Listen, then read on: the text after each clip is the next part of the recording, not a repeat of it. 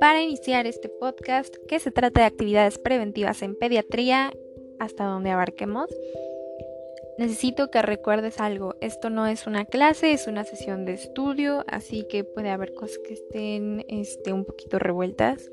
Voy a empezar.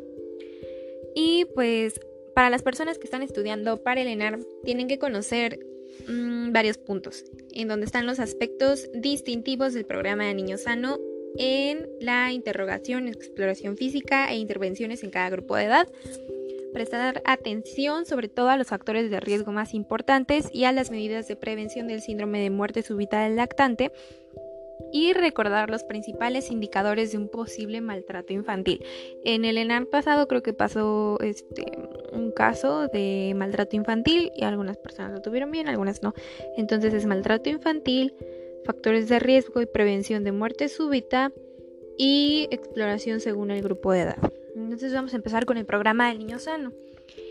El término cuidado del niño sano se refiere al establecimiento de una relación entre el médico, el niño y sus familiares para asegurar un buen estado de salud.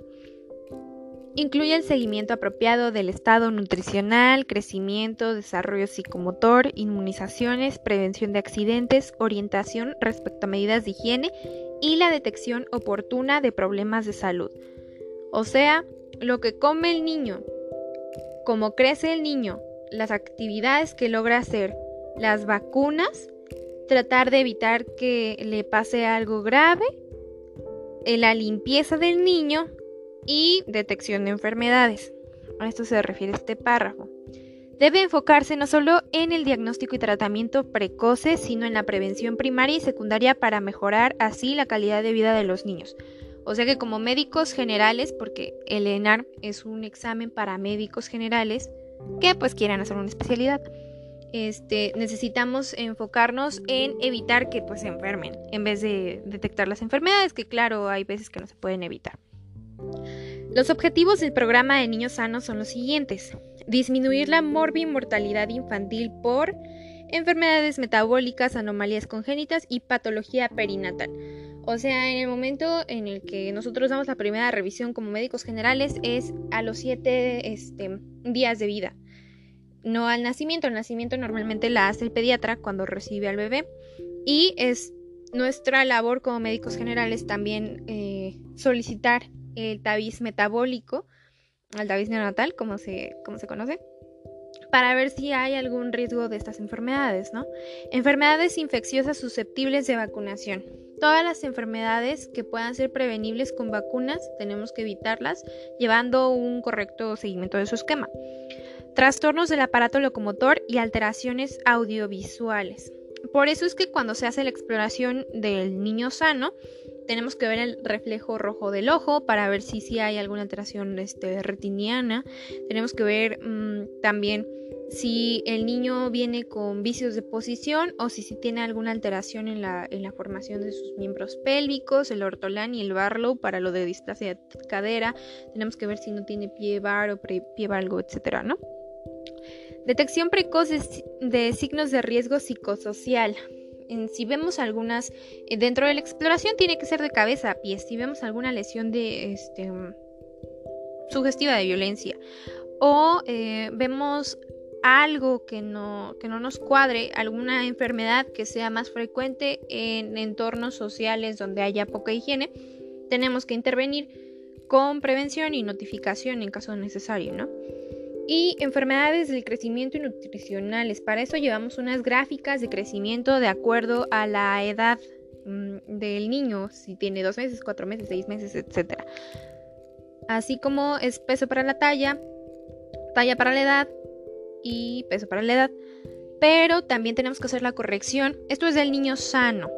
Un niño prematuro no entra dentro de la clasificación de niño sano. También lo tenemos que, que percentilar, pero em, se tiene que corregir la edad de acuerdo a la prematurez que haya tenido, ¿no? Para, porque no vamos a medir el crecimiento de un niño prematuro igual que el de un niño sano, que se supone que es de término. Bueno, esto es disminuir la morbimortalidad infantil de acuerdo a todas estas que se resumen en tamiz, checar su tamiz y enfermedades que tuvo al nacer, sus vacunas para evitar que se enferme de algo que protege esas vacunas, Ortolani, Barlow, este, esquema, este, y eh, inspección del ojo, ver si no sufre maltrato y ver cómo crece y cómo está comiendo, si llevo lactancia o no. Ahora, bueno, eso se resume en eso. Ahora, promocionar hábitos saludables. Entonces, yo creo que eso es alimentación, estilo de vida, etcétera, ¿no? Potenciar la promoción de la salud en el centro de salud y en los centros escolares. Ah, en su servicio social, si es que ya lo hicieron o no lo están haciendo o, lo van a hacer. Em, tienen que ir a hacer algunas pláticas dentro de su centro de salud, así como en las escuelas, donde pueden abarcar estos, estas, estos temas para evitar eh, decírselos como a cada quien, sino abarcar un grupo más grande de personas. Identificar a los niños que pertenezcan a grupos de riesgo lo que les mencionaba de la prematuridad, maltrato infantil, trastornos de conducta alimentaria, eso ya lo mencionamos, y prevención de accidentes. Bueno, ahora vamos a ver el control y seguimiento de la nutrición, el crecimiento y el desarrollo del niño menor de 5 años. Al niño que es menor de 5 años siempre se le va a dar un seguimiento especial. Cuando pasan los 5 años ya es como uff, porque bajan un chorro, este, tanto el riesgo como algunas enfermedades que se presentan, ¿no? Entonces, las recomendaciones de la Guía de Práctica Clínica Mexicana es que los recién nacidos tengan dos consultas, la que les mencionaba de los 7 días y ya de ahí una a los 28 días de vida. A veces van a ver que la citan igual a los 14 días, que es a las dos semanas, pero es porque coincide con las consultas de la madre por el porperio. Pero eh, lo ideal es que sea a los 7 días su primera visita para control del niño sano eh, con el médico general, porque en sí la primera consulta que deben tener es al nacer, ¿no? Al nacer, a los 7 días y a los 28 días de vida. ¿Ok? Ya de ahí, eh, del mes al año de edad cumplidos, tiene que tener 12 consultas, una cada mes. Muchas personas se confunden en, este seguimiento porque en algunas instituciones las hacen dos, este, cada dos meses, por practicidad. Pero debería ser una consulta cada mes. Ahora, después del año hasta los tres años, debería tener una consulta cada tres meses, es decir, cuatro consultas anuales. Cuando cumpla el año, ya tiene que tener sus 12 consultas de cada mes, sus tres revisiones de niño sano y cuando tenga dos años, todavía esas más otras cuatro, porque ya lo viste cada tres meses. Cuando cumpla tres años, debe tener en total la de recién nacido, de justo cuando nació, la de los 7 días, la de los 28 días, las 12 del primer año y las 6, em, perdón, las 8 del segundo y tercer año, ¿no? Ya de ahí. Em, tenemos del grupo de edad de 3 años a los 5 años dos consultas por año, que es una cada 6 meses. Ahí ya se empiezan a citar cada 6 meses. Eh, de 3 y medio, 4, 4 y medio, 5. A partir de los 5 puedes empezar a citar anual. Ahora las recomendaciones de la Academia Americana de Pediatría en relación con el esquema de visitas del control de niños sanos son las siguientes. Las recomendaciones de la guía de práctica clínica son las que mencioné anteriormente.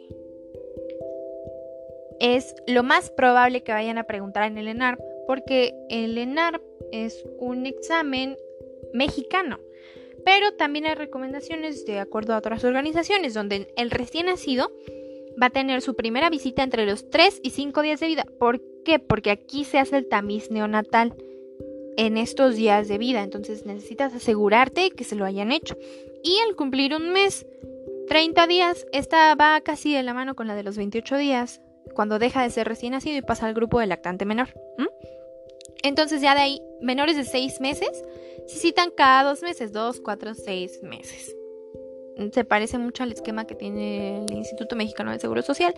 De entre los seis meses y el año y medio se citan cada tres meses. 9, 12, 15, 18. Entre los dos y los tres años, cada seis meses. Es decir, a los 24 meses, que es cuando ya cumple los dos años, a los 30 meses y a los 36 meses. Y ya mayores de tres años anualmente. ¿Por qué? Las de la Academia Mexicana de Pediatría son más espaciadas que las recomendaciones de la Guía de Práctica Clínica Mexicanas. Porque recordemos el nombre, Academia Americana de Pediatría. Americana. Es decir, eh, está hecha en Estados Unidos. Ahí hay menos problemas de desnutrición. Ahí se pueden espaciar un poco más las visitas porque en sí las patologías que tienen dentro de estos grupos de edades no son tan frecuentes y tan graves como en México. Aquí en México se les tiene que dar un, un seguimiento mucho más estrecho porque acá hay muchos problemas de desnutrición.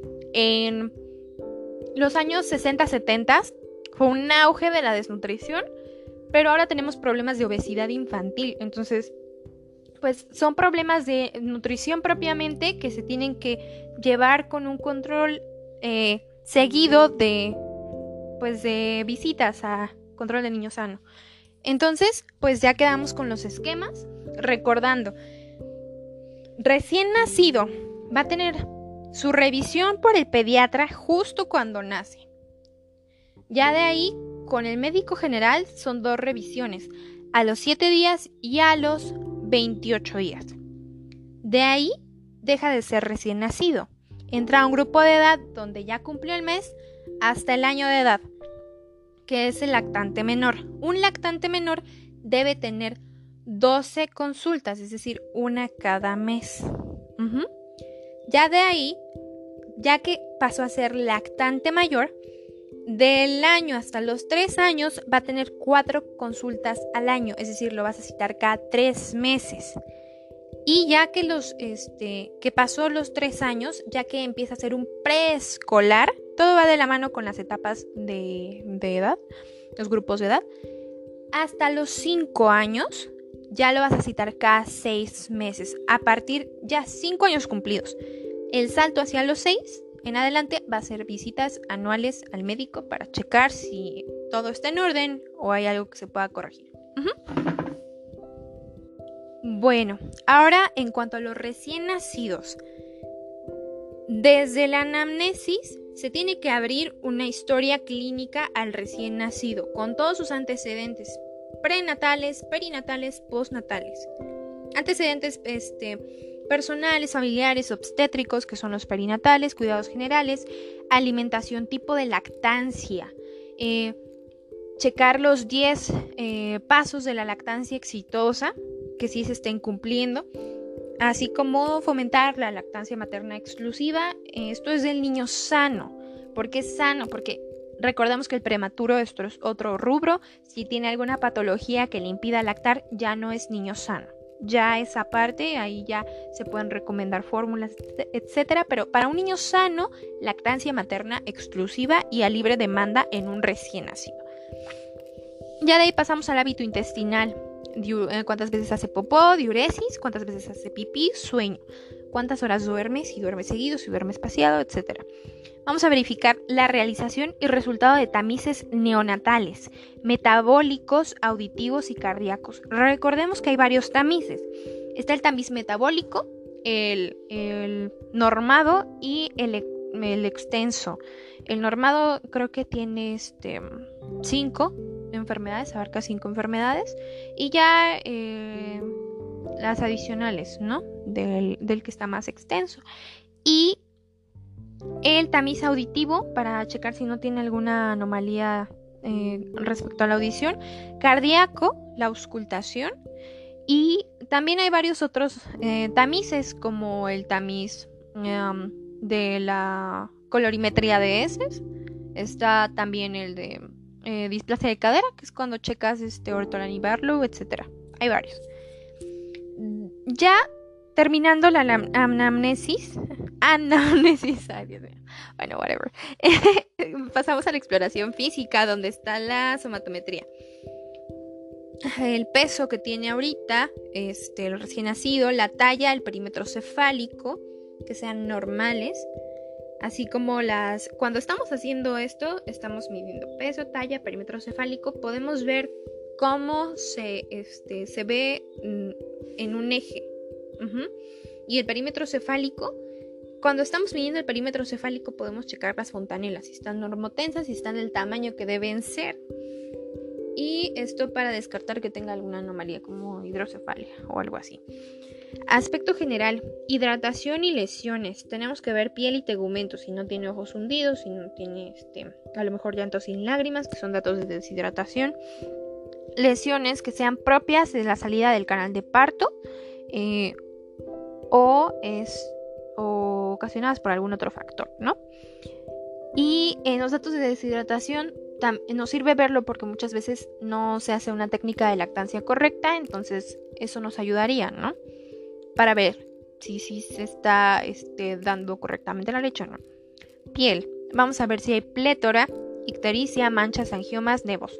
Para ver qué es normal en el niño. Ictericia, ese es un tema aparte, lo vamos a ver este, dentro de los rubros de hiperbilirrubinemia. Pero hay una ictericia fisiológica y hay una ictericia patológica y hay ciertas diferencias entre ambas. Los ojos. Ver si hay estrabismo y el reflejo rojo del ojo es importante. Los pabellones auriculares que estén correctamente implantados. Recordemos que hay algunos síndromes donde hay alteraciones en la implantación de los pabellones auriculares. La exploración sensorial, eh, visión y audición. Vamos a, ver los potenciales evocados, esos eso lo hacen este, los audiólogos en un estudio especial que se llama así. Si existen indicadores de riesgo de hipoacusia. En cuanto a su boca, van a valorar la integridad del labio y del paladar. Esto se hace, bueno, yo lo hago con una mano enguantada, el dedito lo introduces a su boca, a la superficie y palpas el paladar. Y ves si, si está íntegro. También esto te sirve eh, viendo el frenillo para ver si tiene frenillo corto o es de una longitud adecuada. Si tienes frenillo corto va a tener dificultades al momento de empezar a hablar. Em, ya que tenemos eso, esto idealmente se hace al nacer, pero también lo tenemos que hacer en las otras dos visitas, en la de los 7 días y en la de los 28 días, con más énfasis en la primera, en la de los 7 días. En, la exploración eh, cardiopulmonar o auscultación cardiopulmonar vamos a ver el tono, soplos y palpación de pulsos periféricos para ver que haya correlación. Esto para... porque mientras auscultamos tenemos que checar pulsos para descartar alguna patología cardíaca. Ya de ahí vamos a auscultar el abdomen y a palparlo para ver este, también eh, que el ombligo esté involucionando correctamente y si tiene alguna presencia de alguna hernia que se pueda resolver con oportunidad. Genitales, tenemos que este, hacer un cribado de mm, no sé qué tiene mi lengua ahorita, criptorquidia en el varón, así como sinequias vulvares en la mujer, que esto igual puede ser este, resuelto quirúrgicamente de una forma oportuna si se detecta en el periodo neonatal. Neurológico, ver reflejos este reflejo del recién nacido y el tono muscular. Si está hipotónico o si no tiene los reflejos que debería tener, podemos sospechar en una alteración neurológica y derivarlo a un neurólogo pediatra lo antes posible. Locomotor, em, ver la integridad de las clavículas.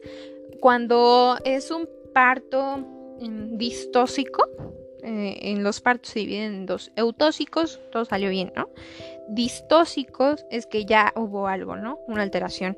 Entonces, en un parto distóxico, a veces, por las maniobras eh, que se hacen, a algunos bebitos les fracturan las clavículas, lo cual a mí se me hace un salvajismo, pero pues este eso es lo que tenemos que checar, si están íntegras o están fracturadas. Tenemos que ver la columna que tenga eh, las curvaturas correctas, así como que estén este, en, el, en el eje longitudinal que debe de estar. Si hay alguna desviación, puede que tenga escoliosis. Los pies que no estén en valgo o varo, que eh, tenga los dedos, o sea, la correcta cantidad de dedos, que tenga cinco dedos, porque también puede tener polidactilia. Y el cribado de displasia de caderas. Aquí, este cribado Cribado y tamiz son sinónimos. Entonces, acá la exploración tiene que realizarse en decúbito supino, es decir, con el bebé boca arriba, con el niño relajado. Y vamos a hacer dos maniobras, una para caderas luxables y otra para caderas luxadas. ¿Qué diferencia hay? Una cadera luxada está afuera, el, el fémur del acetábulo, ¿no? Entonces, la cadera luxada, cuando hagamos la maniobra correspondiente, la vamos a meter. Y la cadera luxable está en su lugar, pero como el acetábulo no está bien formado, cuando nosotras hagamos una maniobra, la vamos a sacar.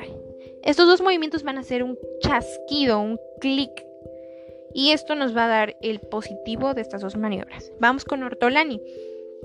Ortolani es la reducción de la cadera luxada.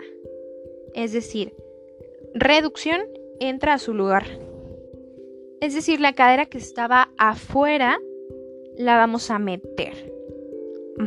Se va a sujetar el muslo con el pulgar por la cara interna y se realiza una suave separación de fémur, notándose si está luxada.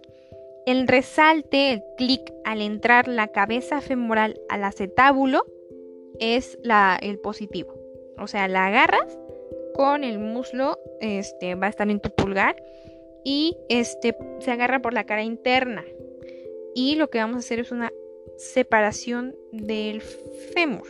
O sea, es como como, como hacer un, con tu mano una curvita hacia afuera, agarrando con tus índices el acetábulo y con tu pulgar la rodillita, ¿no? Entonces lo que vas a hacer es empujar con el índice y digamos que jalar hacia afuera, haciendo una como rotación externa, este, para ver si este, hay un clic que es cuando, y lo vas a sentir en tus índices, no en el pulgar, de que se mete en la cadera. Entonces, si hay un clic haciendo la, la abducción y este y entonces pues se mete la cadera, es una positividad. Y la maniobra, la maniobra de Barlow, que es la opuesta, que es una cadera que está luxada, está, no está luxada como en el ortolani, que está fuera y la metes, sino que está en su lugar y la luxas.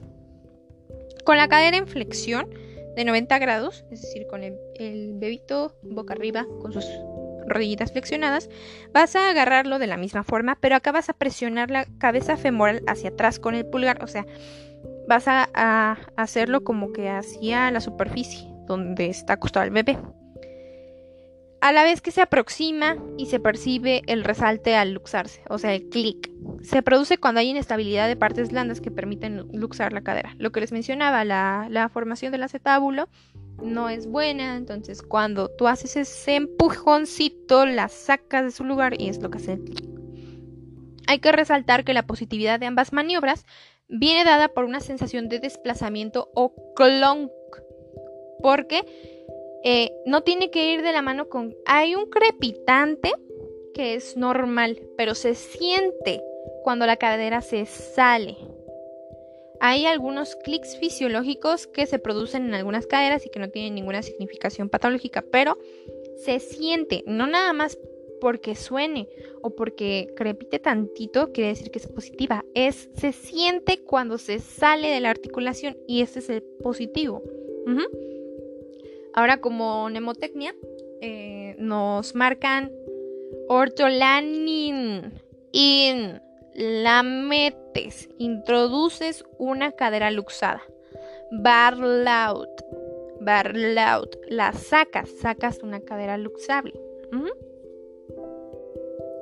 En las intervenciones y educación para la salud está la prevención de accidentes, que va a ser la postura del bebé, la cuna, la temperatura del baño, el tráfico y la prevención de muerte súbita, así como el cribado de las metabolopatías con el tamiz neonatal, la prevención del raquitismo, por eso se les, este, se les recomienda una dosis de vitamina D3 de 400 unidades al día, educación sobre la lactancia materna, indicadores de una lactancia exitosa, a la madre y verificar que se hayan aplicado las inmunizaciones correspondientes al recién nacido, que son la BCG y la hepatitis B. En los esquemas actuales, porque esto creo que no le, no le engloba el CTO o el manual que tú estés utilizando si es que vas a, estudiar para un examen de residencias médicas, ya hay un esquema nuevo eh, que a lo mejor no te aplica la segunda de hepatitis, o sea, sí te aplica la de nacimiento, pero no te aplica la segunda. como tal, sino que se engloba dentro del hexavalente. Ya no es pentavalente, ya es hexavalente. Eso es un cambio que hay.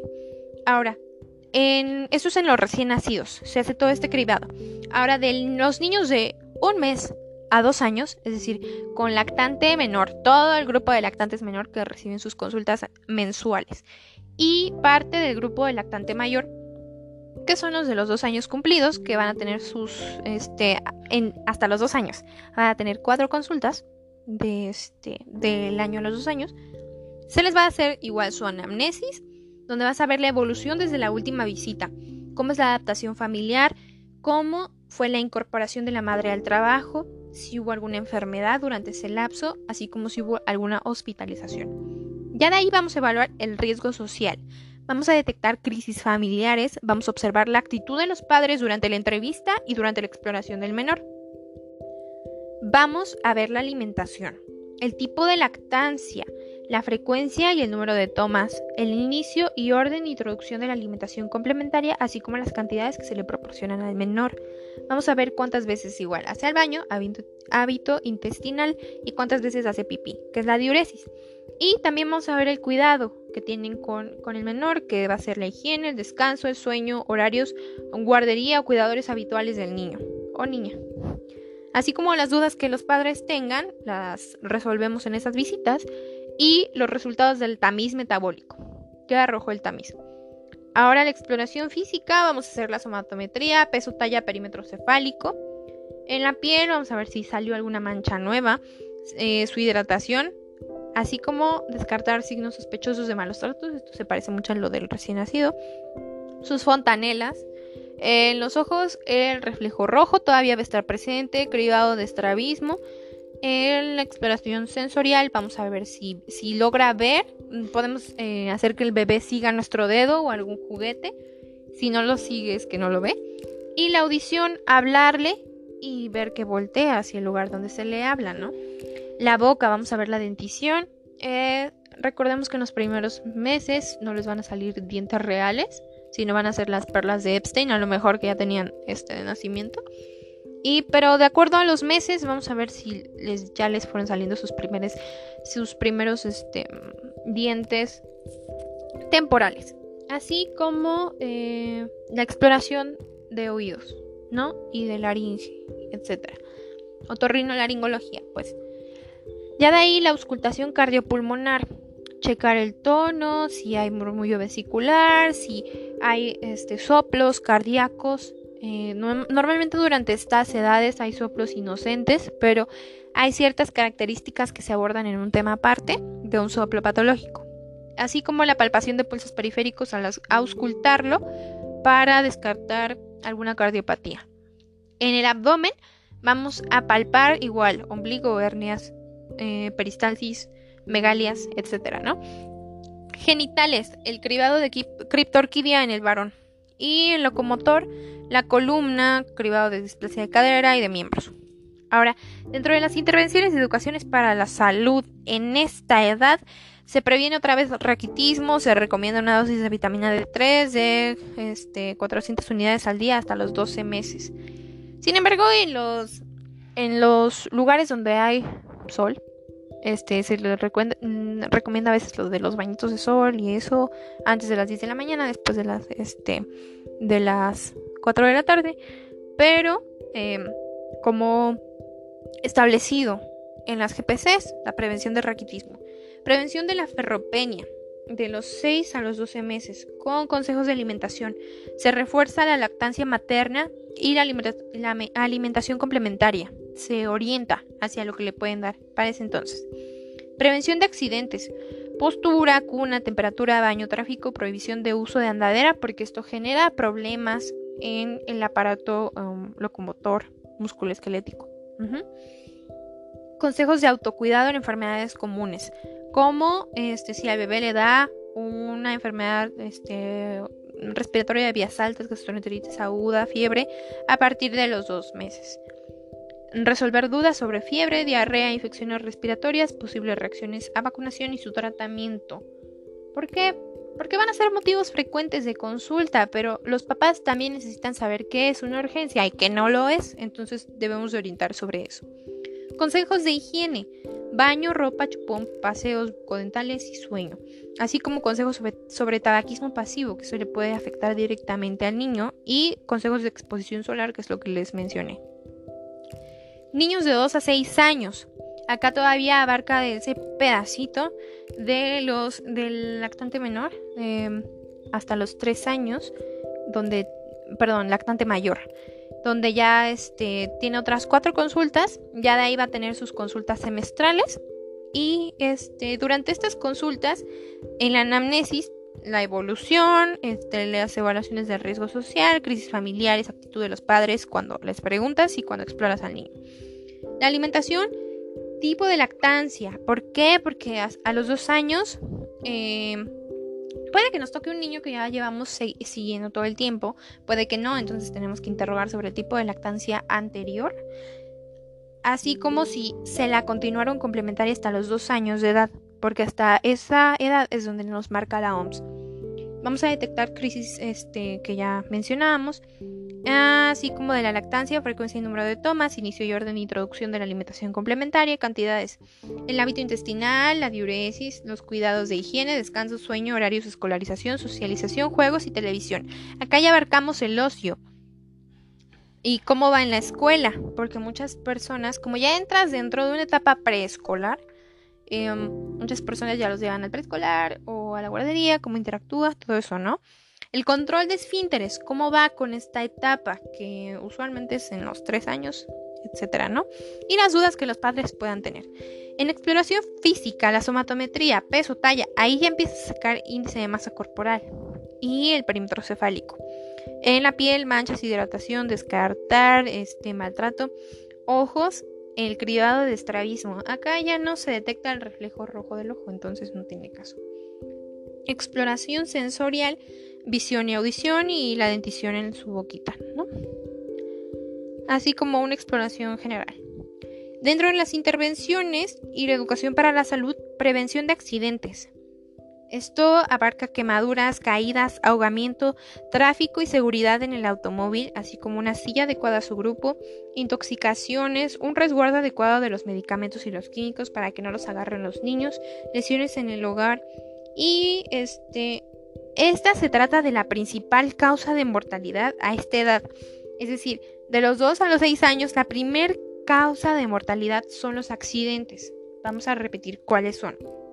Quemaduras, caídas, ahogamiento, accidentes automovilísticos por no utilizar una silla adecuada a su grupo de edad, intoxicaciones y lesiones en el hogar. Creo que lesiones en el hogar es al que se refiere con la más frecuente. Ya de ahí tenemos los consejos de alimentación, que es la dieta completa, variada, apetitosa, eh, o sea, que se vea llamativa para el niño, que cubra sus necesidades diarias, que son de 1500 a 2000 kilocalorías, de leche derivados, que puede consumir de 500 a 700 mililitros al día, evitar en lo posible el uso de sal eh, para, sazonar, para sazonar las comidas, evitar el consumo diario de golosinas y bollos, esto tiene que ser muy espaciado para que no se acostumbren a esas cantidades de azúcar tan grandes, así como tener un horario establecido para desayuno, comida, cena, colaciones, no comer entre esas horas porque eso causa que los niños necesitan rutina, entonces si se les deja comer a cualquier hora, eh, el organismo se mal acostumbra y entonces de, una desnutrición caemos a obesidad infantil. Así como limitar el consumo de jugos y de refrescos por las altas cantidades tanto de químicos como de azúcar. Consejos de higiene corporal, baño diario, no dejarlo solo, cortar el cortado de uñas de manos y pies de forma recta. ¿Por qué? Para evitar que se les este, encarnen. Estimular el lavado de manos antes y después de las comidas y después de ir al baño para, enfermedad, em, para evitar la enfermedad diarreica aguda. El cabello, este, cada este, dos o tres días, su higiene. No usar hisopos o cotonetes para los oídos porque se puede quedar la bolita de algodón ahí. Las niñas, limpiar em, dirigiendo el papel higiénico desde adelante, la vulva, que es la parte más limpia en teoría, hacia el ano, que es la parte más sucia. Para evitar que arrastren el popó hacia, los genitales y entonces pues evitar infecciones, ¿no? Consejos sobre higiene dental, fomentar el cepillado diario, que son este, tres veces al día con agua. Ya de ahí posteriormente podemos este, agarrar una pasta que no tenga alto contenido en flúor. Eh, ¿Por qué? Porque hay gente que es susceptible al flúor. Pero sí se debe poner flúor. Nada más que este, esto siempre hay que recomendar que sea orientado con un dentista. Niños mayores de 3 años, los padres van a cepillar con pasta dentífrica, mm, con un dentífrico eh, fluorado infantil, con la cantidad aproximada de una lenteja. No porque pongan más cantidad le van a quedar más limpios los dientes. Consejos sobre higiene postural, no sentarse en posición sastre ni encima de las piernas para evitar vicios de posición. Calzado con un talón reforzado, amplio y flexible para evitar igual alteraciones en la marcha. Consejos del sueño. Tienen que dormir de 10 a 13 horas al día con una hora de siesta incluida. El sueño es igual de importante que la alimentación y la actividad física para el crecimiento del niño en un horario regular, continuo, con un ritual previo, mm, ya sea bañándolo, contarle un cuento y no permitir que se duerma en la cama con los padres. Mm, consejos sobre tabaquismo pasivo, consejos sobre exposición solar, así como por actividad física que ya empieza a tener en esta edad, ¿no? Supervisar la nutrición y la clase de actividad física que realiza el niño para detectar de manera oportuna sobrepeso y obesidad. Los preescolares deben participar en juegos no organizados, de preferencia en superficies planas. Deben también realizar caminatas con miembros de la familia a distancias tolerables por el preescolar. O sea, deben de involucrarse con la familia, pero la familia también debe adaptarse a las necesidades del niño. Se va a promover el juego libre, ese es el mejor ejercicio en niños de 4 a 6 años con énfasis en la diversión, la interacción social, la exploración y la experimentación. Y se va a reducir el transporte sedentario en carriola o vehículo. Se va a limitar el tiempo de televisión o videojuegos en menos de dos horas al día. Hoy veo tantos, tantos papás que, que le dan el celular a sus niños o que para tenerlos tranquilos, entretenidos un momento con la tele. Está bien siempre y cuando sea un tiempo limitado y controlado. No, no como la lactancia, ¿no? A libre demanda. Ahora, promover la disminución de actividades sedentarias, modificar las conductas hacia las actividades físicas y mantener actividades físicas repetidas. Bueno, esto es el primer episodio de este, este tema llamado actividades preventivas en pediatría. Ya de ahí vamos a empezar a ver otros temas como alimentación del lactante, este, relacionado con lactancia materna, eh, breve, así como algo más detallado después. Crecimiento y desarrollo, igual breve. Vamos a ver el desarrollo psicomotor, así como alteraciones de malnutrición y obesidad. Después, en algunos otros episodios, vamos a ver el síndrome de muerte súbita del lactante, así como maltrato infantil y el calendario de vacunación para terminar con este tema. Espero que haya sido como mm, de utilidad o un poquito más orientado para que sepan cómo llevar las revisiones de sus niños y nos vemos en el próximo. Soy MedSpot. Bye.